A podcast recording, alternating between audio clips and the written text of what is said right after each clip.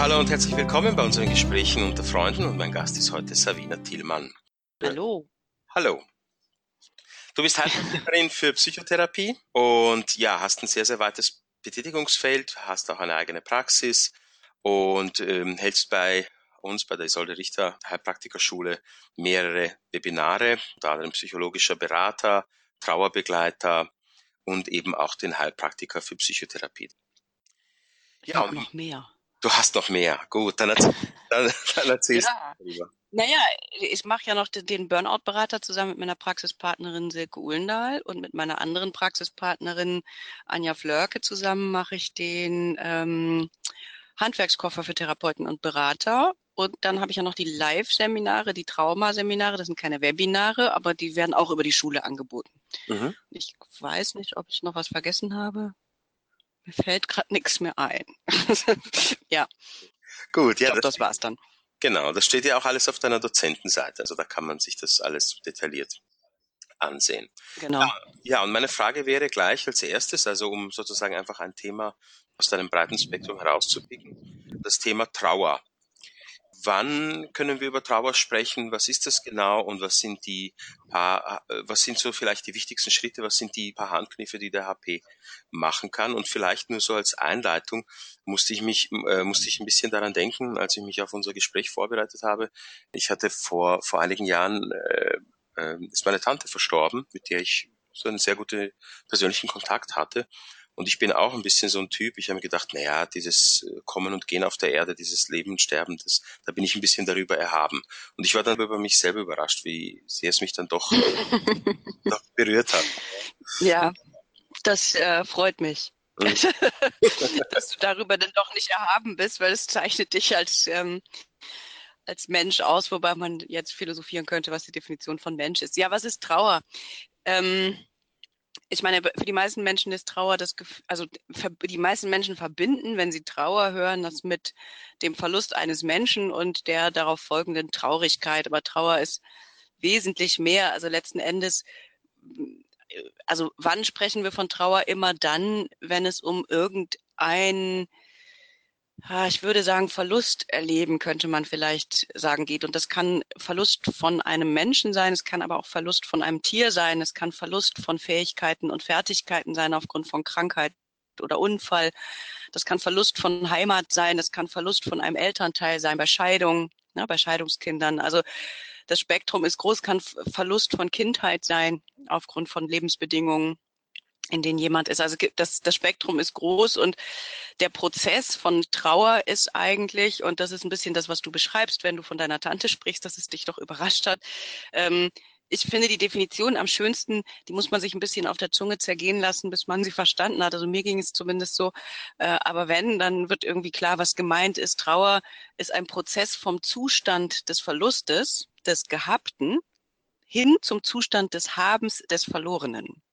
Mhm. Und diese Transformation sozusagen, dass ich nicht mehr äh, in dem Zustand des Verlustes bin, sondern irgendwann mir dessen gewahr bin, dass ich etwas hatte, das, was ich verloren habe, aber dass ich das äh, habe und auch in meinem Leben weiter mit mir trage, als etwas, also als, als ein Geschenk, was ich auch mit Dankbarkeit sehen kann. Das kann ich in dem Moment, wo ich im Zustand des Verlustes des Gehabten bin, bin ich nicht dankbar, sondern nur traurig. Und dieser ganze Prozess hin zu dieser Veränderung, ne, den, den äh, bezeichne ich als, oder der wird in der Trauerarbeit als Trauer bezeichnet. Also letzten Endes ist es ein, ein Prozess und nicht ein Zustand. Mhm. Und wie wichtig ist da die Konfrontation eben auch mit den eigenen Gefühlen? Oh, sehr wichtig. Also wenn ich die eigenen Gefühle nicht ähm, nicht habe oder nicht zulasse, kann ich diese Transformation, nenne ich das immer, also diese Veränderung von dem einen in den anderen Zustand äh, nicht vollziehen funktioniert nicht kognitiv. Also wenn, wenn du eben sagst, ach, da stehe ich drüber, ne, da bin ich drüber erhaben, so ist das nun mal. Teil des Lebens ist auch das Sterben. Das ist ein kognitiver äh, Zugang. Und mit dem rein kognitiven Zugang ähm, komme ich nicht in diesen tatsächlichen äh, veränderten, was kann sein, Daseinszustand oder so. Da brauche ich die Emotionen dazu. Mhm. Und was sind, was sind so die, die paar wesentlichen Schritte? Also wenn jemand jetzt zu dir kommt einem Trauerfall. Ähm, wie gehst du da an diese Sache heran?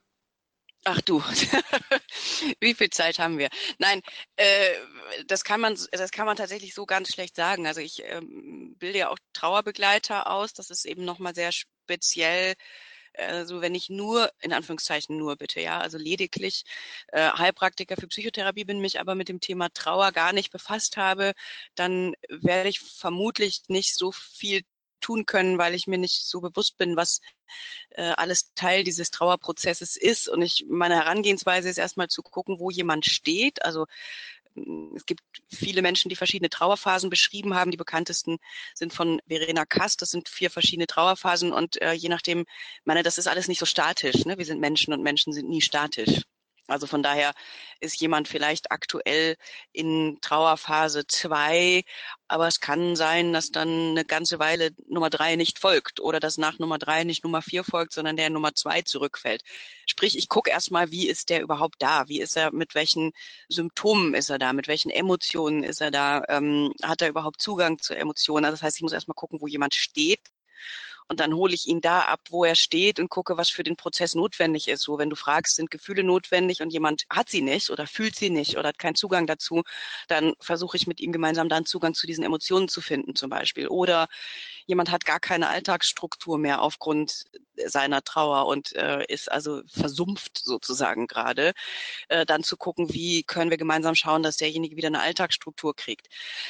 Also ich meine, beim Trauern grundsätzlich, Trauern ist, äh, ist keine Krankheit. Ne? Das ist im Gegensatz zu, zu anderen Dingen, wegen derer jemand zu mir kommt, so ziemlich das Einzige, wo ich sage, na ja, da muss man halt durch. Also das ist irgendwie nichts, was man heilen kann, sondern Trauer ist eben ein Prozess. Und da kann ich, die kann ich nicht heilen, die Trauer. Also ich kann diesen Prozess nicht nicht wegmachen oder demjenigen nicht wegnehmen oder so. Da muss der selber durch. Das ist nichts, was ich, das kann ich begleiten in dem, was in diesem Prozess zu sein und zu bleiben unterstütze. Über Dasein, über Zuhören, über Halt geben, über Rituale. Also es ist ein weites Feld. Da könnten wir jetzt Stunden drüber reden. Okay, aber kannst du, kannst du einfach nur ein paar Worte zu den Methoden sagen? Also welche, welche methodologischen Griffe gibt es hier? Also mal abgesehen von einem Gespräch? Naja, also kann zum Beispiel ähm, Symbolarbeit machen. Das heißt, ich arbeite mit, ich habe äh, so einen Symbolkoffer und über die Symbole kann ich Zugang finden zu Erinnerungen, zu Bildern, zu Emotionen, zu wie auch immer. Ne? Also ich mache Symbolarbeit. Dann äh, Gespräch ist ja auch äh, nicht einfach Gespräch, sondern auch da gibt's verschiedene Techniken. Das heißt, ich kann ganz bewusste Gesprächstechniken, Fragetechniken, Interventionstechniken einsetzen, die ähm, möglicherweise beim Gegenüber dazu führen, dass eine bestimmte Reflexion angestoßen wird. Ich kann ähm, das sogenannte Trauer-ABC machen. Ähm, das heißt, dass ich erstmal zum Beispiel mache ich zum Einstieg gerne, sage, okay, äh, wir nehmen für jeden Buchstaben des Alphabets, das ist der Anfangsbuchstabe eines Wortes, den äh, Sie ganz spontan dass sie ganz spontan finden, was sie mit Trauer verbinden. Also dann steht bei D zum Beispiel bei dem einen Demut, bei dem anderen äh, Desolat, bei dem nächsten Dankbarkeit. Ja, so. Und äh, dann habe ich am Ende im besten Fall 26 Worte, die derjenige mit Trauer verbindet und weiß dadurch auch nochmal, wo der so steht und kann darüber ins Gespräch kommen. Also Trauer ABC. Ich kann äh, Trauertexte mit jemandem lesen. Es gibt wunderbare Literatur und kleine oder größere Texte, wo Menschen sich drin wiederfinden, wo Menschen sich gesehen fühlen in ihrem eigenen Zustand, der sich so desolat, alleine und einsam und ungesehen anfühlt, dass es hilfreich sein kann zu sehen, nee, guck mal, es gibt Menschen, äh, die haben da sogar schon Texte drüber geschrieben und sich da drin wiederfinden. Ähm, ich äh, kann Rituale mit jemandem erarbeiten. Das würde jetzt ein bisschen zu weit führen. Also diese Ritualarbeit ist eine relativ große und auch zeitaufwendige Geschichte. Ähm, und die Rituale dienen auch den einzelnen Schritten im Prozess, also bis hin zu Abschiedsritualen, dass jemand zum Beispiel, also ich hatte mal eine Klientin, die hat ähm, sich nicht verabschieden können von ihrer Mutter, weil ihr das untersagt wurde, als sie gestorben ist. Und die hat dann nochmal selbst mit eigenen Händen einen kleinen Minisarg gebaut, gebastelt sozusagen. Und äh, den haben wir dann gemeinsam beerdigt, weil sie nie auf der Beerdigung ihrer Mutter war. Ne? Und sie hat dann ein Symbol für ihre Mutter da reingelegt und dann so, also ne, so äh, Rituale gibt es ganz, ganz viele. Mhm. Und ähm, individuell eben dann zugeschnitten auf denjenigen, was für denjenigen fehlt oder was derjenige noch braucht. Ja, das sind so ein paar, ein mhm. paar Stichwörter. Mhm. Das, das klingt sehr bewegend auch und äh, ja, das ist eine, eine tiefe, eine spannende Arbeit. Und ja, das ist es. Ja. Hm. Aber eine schöne Arbeit auch. Also man denkt immer, uh, so schwer und dass du das machst, sagen die Leute mal, dass du sowas machst, hat so eine Schwere. Und ich finde, es hat, wie du so schön sagst, es hat eine Tiefe. Aber es muss nicht zwingend eine Schwere haben. Mhm. Ja, da würde ich dich jetzt fast noch ein bisschen länger über dieses Thema fragen, aber ich würde einfach, ich würde jetzt einfach weiter schwenken. Das zweite Thema, mit dem du dich beschäftigst, ist Trauma. Äh, mhm. Trauma ist letzten Endes ein, wenn, wenn, wenn irgendein Erlebnis, also ich meine, auch bei Trauma gibt's ja so ein, äh, so ein, ich sag jetzt mal, Feldwald- und Wiesenverständnis, ja, dass Trauma irgendwie was ist, äh, Krieg, Vergewaltigung, Misshandlung, Folter, das ist sicherlich alles korrekt. Ne? Aber wenn man es sauer betrachtet, ist es eigentlich jedwedes Ereignis, bei dem die Resilienz, also die Widerstandskraft unseres Nervensystems, so die, die Menge dessen, was, was wir aushalten, überschritten wird mhm. und wir gleichzeitig keinen Halt und keine Hilfe und sozusagen einen Bruch im Kontakt erleben. Diese Gleichzeitigkeit führt dazu, dass ein potenziell traumatisches Erlebnis auch Traumafolgestörungen haben kann. Also, um es ein bisschen konkreter zu sagen, wenn man sich zum Beispiel die Flutkatastrophe in Deutschland anguckt vor einigen Jahren, ähm, es gibt relativ wenig nachhaltig traumatisierte Menschen, äh, weil dieser Bruch im Kontakt nicht stattgefunden hat. Schulen wurden geschlossen, die ganzen Kinder und, und Schüler äh, wurden äh, freigestellt, um zu helfen. Also es war ganz viel Zusammenhalt, ganz viel Hilfe, ganz viel Halt und kein Bruch im Kontakt, obwohl das Ereignis potenziell, also haben Menschen Haus und Hof und Tiere verloren. Ne, so, also das potenziell traumatisch, aber dadurch, dass, äh, dass es diesen Zusammenhalt gab, für viele individuell nicht traumatisch in der Folge. Also Trauma ist immer die äh, Konstellation von zu viel, zu plötzlich, zu überwältigend, zu schnell, zu irgendwas, also zu überfordernd für mein System, mit gleichzeitigem, ähm, also damit ein, ein Stück weit in der Handlungsunfähigkeit und Hilflosigkeit, mit gleichzeitigem Alleinsein. Mhm. Und wenn das zusammenkommt, dann ähm, haben wir ein hohes Potenzial für Trauma, für entstehendes Trauma, also im Sinne von Traumafolgestörungen. Und das ähm, kann was viel Kleineres sein als äh, äh Folter. Folter ist es ziemlich definitiv, also die Wahrscheinlichkeit, dass man da untraumatisiert daraus hervorgeht, ist gering. Aber es gibt auch Sachen, ähm, die traumatisch sind, wo man eine Operation kann traumatisch sein, zum Beispiel. Mhm. Ne, wenn ich mit, mit Angst in eine Operation gehe und mein Nervensystem dem Überlebensdilemma ausgesetzt ist, auf der einen Seite kognitiv zu entscheiden, ja, die Narkose nehme ich jetzt, weil muss ja sein.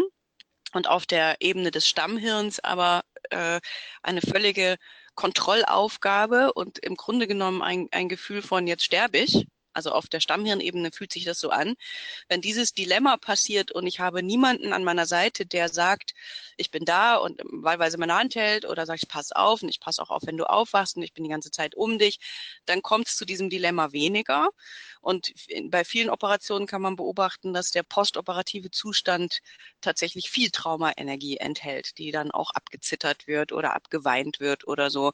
Und da, wenn da dann in Krankenhäusern zum Beispiel in dieses Abzittern dieser Traumaenergie oder Abweinen dann noch schön nachgespritzt wird mit einer Sedierungsspritze, äh, dann kann unser System das überhaupt nicht verarbeiten. Also das ist also schon eine banale Operation zu einem für unseren, für unser System traumatischen und auch nachhaltig mit Symptombildung traumatischen Ereignis führen kann. Mhm. Also Trauma ist so groß, dass ich, wenn du mir diese Frage stellst, eigentlich irgendwie acht Tage dozieren könnte, ohne Unterbrechung. Ja, dafür, dafür gibt es ja deine Webinare. Da, können wir, da kann man sich dann darin vertiefen. Genau. Und meine Frage würde jetzt dort ansetzen, ähm, was würde jetzt bei der Vorgehensweise äh, klassischerweise den HP für Psychotherapie jetzt zum Beispiel vom klassischen Psychologen unterscheiden? Was sind die wesentlichsten Merkmale? Es ist immer die Frage, was ich will als, als, als Klient oder Patient. Weißt du, was ich brauche? Mhm. Also welche Methode für mich die stimmigere ist, das weiß ich natürlich vorher nicht. Aber mhm. ähm, in der Regel ist der Weg so, dass die Menschen zuerst zum psychologischen Psychotherapeuten gehen und wenn sie dann zum Beispiel merken, der kann nur und bitte das nur nicht falsch verstehen. Ja? Also Verhaltenstherapie ist eine eine wundervolle Sache und eine ganz, ganz großartige Ausbildung. Also nicht nur im Sinne von ist nichts wert, ne? sondern ich meine nur im Sinne von ausschließlich. Der kann ausschließlich Verhaltenstherapie und ich merke, das bringt mir nichts. Mhm. Ich muss anders da dran, aber der kann nichts anderes.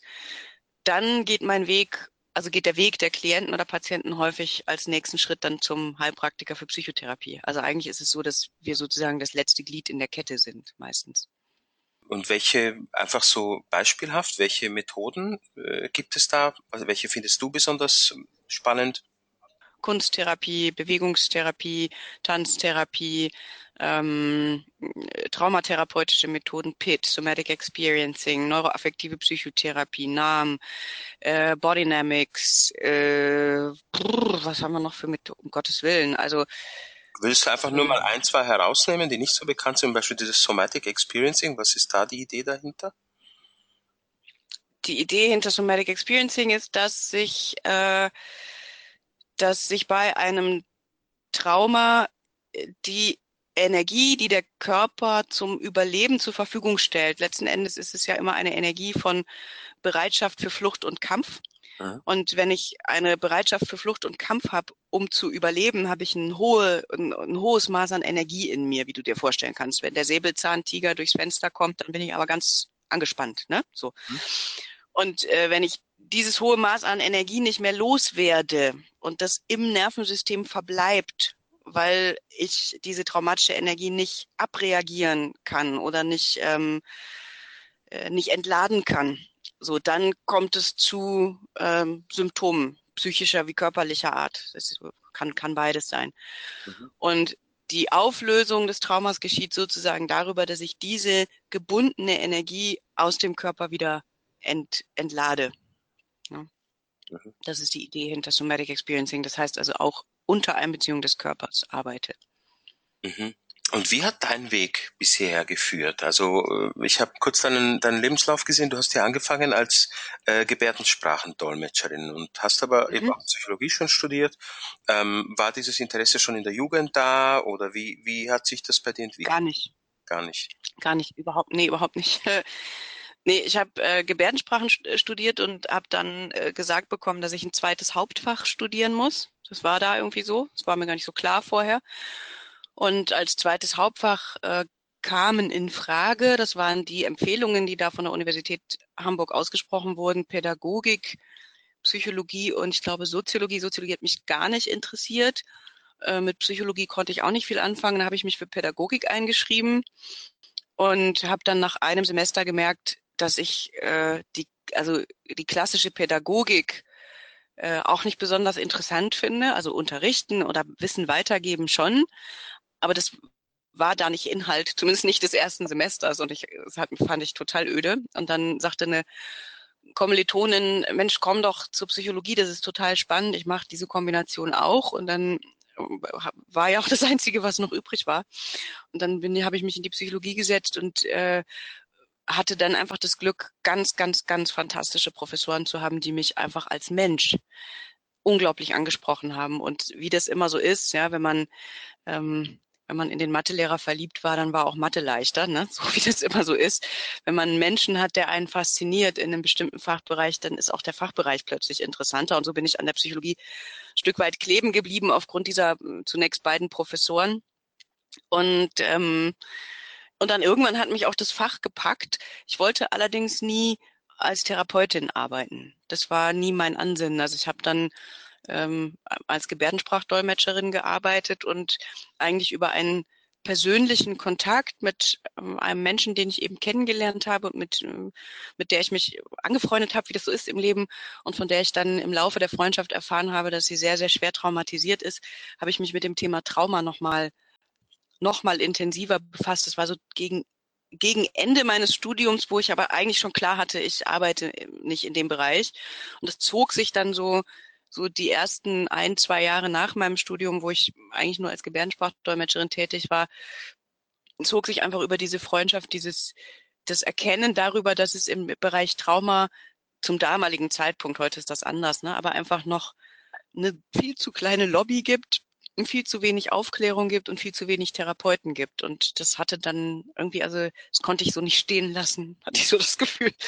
Und dann, ja, habe ich mich eben für den Weg des HPPs entschieden, Heilpraktikers für Psychotherapie entschieden, weil ich ähm, darüber eben auch eine Heilerlaubnis dann kriegen konnte und dann traumatherapeutische Ausbildung machen konnte, ähm, ohne über diesen offiziellen langen Weg zu gehen und dann noch ein kassenzugelassenes Verfahren wollte ich ja nicht. Ich wollte ja dann traumatherapeutisch arbeiten und so bin ich dann da gelandet. Und dann habe ich mehrere traumaspezifische Ausbildungen gemacht, genau, und habe eben auch äh, professionelle Trauerbegleitung an der Universität Duisburg-Essen ein Jahr Ausbildung gemacht. Also bin dann so in diesem Bereich irgendwie kleben geblieben. Ja, und auch mit viel mit viel Herzblut und Liebe tatsächlich dabei. Hätte ich, wenn du mir das gesagt hättest während meines Studiums, hätte ich gesagt, niemals. Mhm. Ja, so kommt's manchmal. Und, ja. und Gebärdensprachendolmetscherin, was, was reizt einem dabei? Wie ist das gekommen? Das ist ja auch ein, etwas, das nicht viele machen sozusagen. Das stimmt. Aber ich fand schon immer alles interessant, was irgendwie nicht ganz so Usus ist. Also ich habe als Kleinkind schon, ich weiß nicht, ob du die B-Sprache kennst, weißt du, wo man hinter jedem Vokal, glaube ich, also dieses Kabanstubu, die BBB-Sprache bildet. Ne? So habe ich schon als Kind irgendwie gesprochen. Das fand ich schon total spannend. Geheimsprachen fand ich total spannend. Habe mit neun Jahren schon Blindenschrift gelernt, weil ich es total spannend fand. Ähm, also Kommunikation hat mich irgendwie schon immer gereizt. Und letztlich ist auch äh, Therapie basiert ja ganz viel auch auf, auf Sprache und, und gelungener Kommunikation. Und es hat mich immer gereizt, Kommunikation, eine Kommunikation finden zu können mit Menschen, die nicht so einen selbstverständlichen Zugang zu unserer, ich sage jetzt mal, Mehrheitskommunikation haben. Mhm. Also ob das jetzt ähm, eine schriftliche Kommunikation über Punktschrift ist, die Blinde benutzen, oder ob das eine ähm, visuelle Kommunikation ist für Gehörlose. Ich fand das immer sehr reizvoll und mich hat das fasziniert, dass man mit Händen alles ausdrücken kann. Das tut es bis heute. Also ich habe mit Gebärdensprache angefangen, da war ich zwölf Jahre alt. Und ähm, die Faszination hält sich eigentlich bis heute. Das Dolmetschen fasziniert mich nicht mehr so sehr wie am Anfang. Das hat aber andere Gründe, aber die Sprache als solche und die Kommunikationsform finde ich nach wie vor gigantisch. Und hast du da auch, auch mit solchen Leuten zu tun in deiner Praxis? Also die mit Gebärdensprache kommunizieren? Ja, ja, ja, ja, klar. Okay. Das, mhm. ist, das kannst du Macht ja Sinn, ne? Ja. Also das ist wie wenn ich jetzt irgendwie fließend Türkisch, Russisch, Griechisch, Italienisch oder sonst was könnte, äh, wär, wäre das ja auch sinnvoll, Muttersprachler ähm, die Tür zu öffnen für die Möglichkeit, eine Therapie zu machen. Also klar. Und ich habe dich ja vor unserem Gespräch auch ein bisschen gefragt über deine Hobbys. Und ähm, äh, also du hast geschrieben Klavier, sp am Spinnrad sitzen, lesen, Bildbearbeitung, fotografieren. Und was mir so ein bisschen auffiel, ich weiß nicht, ob diese Vermutung stimmt oder nicht, aber das sind alles so sehr beschauliche Tätigkeiten. Bist du so ein beschaulicher Mensch? Würdest du das von dir behaupten? Mm. Vielleicht tief im Innern, ja. ich glaube, wer mich kennt, findet mich eher nicht so beschaulich, weil ich bin eher extrovertiert und kommunikativ und so. Ich habe auch nichts dagegen, mit jemand anderem gemeinsam, also jeder an seinem Spinnrad und wir quatschen dabei. Mhm. Also die, was mich fasziniert an diesen Tätigkeiten ist, glaube ich, weniger die Beschaulichkeit, wobei ich es auch genieße, am Kaminfeuer zu sitzen und, und einfach mal so vor mich hin am Spinnrad zu sitzen und, und äh, nebenbei keine weiteren Geräusche oder sonst was zu haben. Das finde ich auch schön. Mhm. Ähm, was mich aber primär fasziniert an, an all diesen Tätigkeiten ist, dass ich mit letzten Endes ein bisschen wie Gebärdensprache, ja, dass ich mit meinen eigenen Händen etwas erzeuge, ohne den Zusatz von Technik oder Strom, also bei der Fotografie natürlich, wenn ich digital fotografiere schon, aber auch da mein Auge und mein Wissen über Blende, Belichtung, na, na, na, ne, Tiefenschärfe erzeuge oder eben nicht. Also dass ich, dass ich sozusagen mit Handarbeit also wenn, ne, ich habe auch Schafe oder wir haben auch Schafe, wenn ich mir also angucke vom Schaf bis zur Socke, mhm. wie viele Stunden Arbeit das sind. Äh, und ich brauche dafür, ja gut, das Schergerät hat Batterie, aber da könnte man vielleicht irgendwie auch noch auf altmodischere äh, Dinge zurückgreifen, um wirklich vom, vom Tier bis zur Socke, weißt du, dieses, diese, diesen ganzen Werdegang äh, zu verfolgen und, und, und selbst zu gestalten mit der eigenen Wahl. Ich kann ja auch mit Naturfarben färben, zum Beispiel, ne? mit, mit Birkenrinde färben oder so. Mhm. Ähm, und, äh, und diesen gesamten Vorgang ohne Zuhilfenahme irgendeiner Kraft, die ich nicht beeinflussen kann, wie Strom oder weißt du, was ich meine? Also so, mhm. mhm. das fasziniert mich. Mich fasziniert genauso im Gegenzug dazu, dass irgendwie Kinder in Amerika nicht wissen, dass ein Pfannkuchen aus Milch und Eiern und Mehl besteht, weil die das fertig kaufen und dann so irgendwie äh, in die Pfanne legen. Das finde ich umgekehrt faszinierend. Also diesen Vorgang von den Einzelteilen zu einem, zu einem großen Ganzen, was aus diesen Einzelteilen entsteht, äh, das fasziniert mich total. Und das ist es eigentlich. Ne? Und, und bei der Fotografie ist es eben so der, ähm, der Bildausschnitt, der aus einem großen, was so einen, einen kleinen Kosmos macht, der irgendwie besonders ist oder besonders ansprechend. Ich kann es gar nicht richtig gut beschreiben. Also mhm. es ist dieses, das mit eigenen Augen und mit eigenen Händen äh, irgendwie zu gestalten. Das fasziniert mich. Und ist vielleicht auch eine gute Ergänzung. Einerseits die Psychologie ja mehr Seele und Geist und dann hast du hier mehr was Manuelles, oder? Einfach so die Verbindung mit den Sinnen. Vielleicht. Mhm. Ich frage mich gerade, ob das auf einer äh, höheren Betrachtungsebene ein Stück weit dasselbe ist. Ja? Also ja. Heilung ist ja etwas, hat ja was mit Ganzwerden zu tun. Mhm. Ja. Also aus, ne, aus, aus Teilen sozusagen ähm, mhm. Bruchstücken von Erinnerungen oder Teilen von äh, von Persönlichkeit oder von, weißt du, Verhaltensmustern, die man hat oder so, die, die einen ein Stück weit von dem tatsächlichen Ich entfernen, dadurch, mhm. dass man in der Biografie bestimmte Dinge erlebt, hin zu dieser, äh, zu der Ganzheit, also zu der Heilheit irgendwie. Und mhm. irgendwie ist es, ich kann auch lauter einzelne Töne spielen am Klavier, aber was mich fasziniert, ist das Stück. Also das, die Ganzheit wieder. Ich glaube, es ist das, äh, übergeordnet ist es dasselbe. Mhm. Also. Das ist witzig, dass du das sagst. Ich komme ja aus dem ungarischen Kulturkreis und bei uns ist das Wort für Gesundheit ist Ganzheit. Das ist das gleiche Wort. Ach, guck mal. Ja, wie schön. Ja, Ergesschek, Erges ist ganz, Ergesschek heißt Ganzheit. Und witzigerweise das Wort für Angst ist äh, Halbsein, ja, Fehlalarm. Also Angst zum Beispiel. Das Ach, ja, spannend. Guck mal. Ja. Guck mal, so weit war ich nie gekommen. Ich habe mal angefangen, Ungarisch zu lernen tatsächlich, ah. weil Sprachenlernen ist auch noch ein Hobby von mir. Ah. und ich habe mal angefangen, Ungarisch zu lernen und ein paar Sachen weiß ich auch noch. Aber ähm, das hätte ich jetzt nicht mehr gewusst. Mhm. Na bitte, haben wir. Also ich, ich und ich meine, also ich, ich kenne mich jetzt nicht mit so vielen Sprachen aus, aber ich meine, dass das einige auch eben vor allem ältere Sprachen noch oft so, so oder ähnlich in ihrer Sprache haben.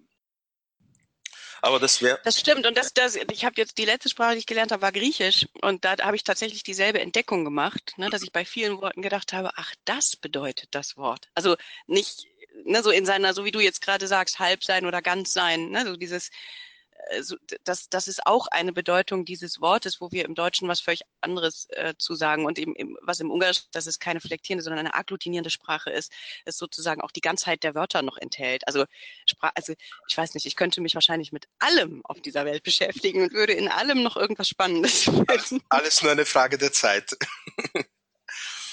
der Zeit, ja. ja. Genau. Okay, gut.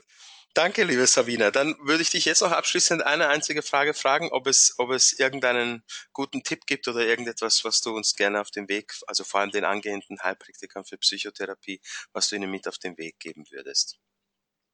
Den angehenden Heilpraktikern für Psychotherapie würde ich auf den Weg geben, die Hoffnung, dass es ihnen nie so geht, wie es vielen meiner Kommilitonen im Psychologiestudium ging, zum Fachidioten zu werden und äh, Menschen nur noch in Kategorien und irgendwelchen Schubladen und Clustern zu sehen.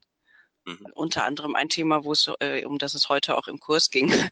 äh, sondern äh, Mensch zu bleiben und den Respekt vor der vor der Individualität und der Vielfalt, die dieses Leben so hervorbringt, nie zu verlieren, weil ich glaube, dann kann man die bestmögliche Arbeit machen und auch den wirklich die Demut vor dieser Arbeit und ähm, und ein Stück weit auch die ähm, das kritische, die kritische Eigenschau nie zu verlieren. Also egal wie gut ausgebildet man ist und egal wie viel man irgendwie schon kann und gemacht hat, dass man sich immer wieder kritisch hinterfragt, weil der nächste Mensch, der kommt, ist wieder ein neues Individuum und vielleicht für mich zum allerersten Mal, dass ich so einem Menschen gegenüber sitze und dann kann es sein, dass ich das Gefühl habe, wow, vielleicht äh, muss ich noch eine Schippe drauflegen und mich nochmal über irgendwas erkundigen oder lernen oder so.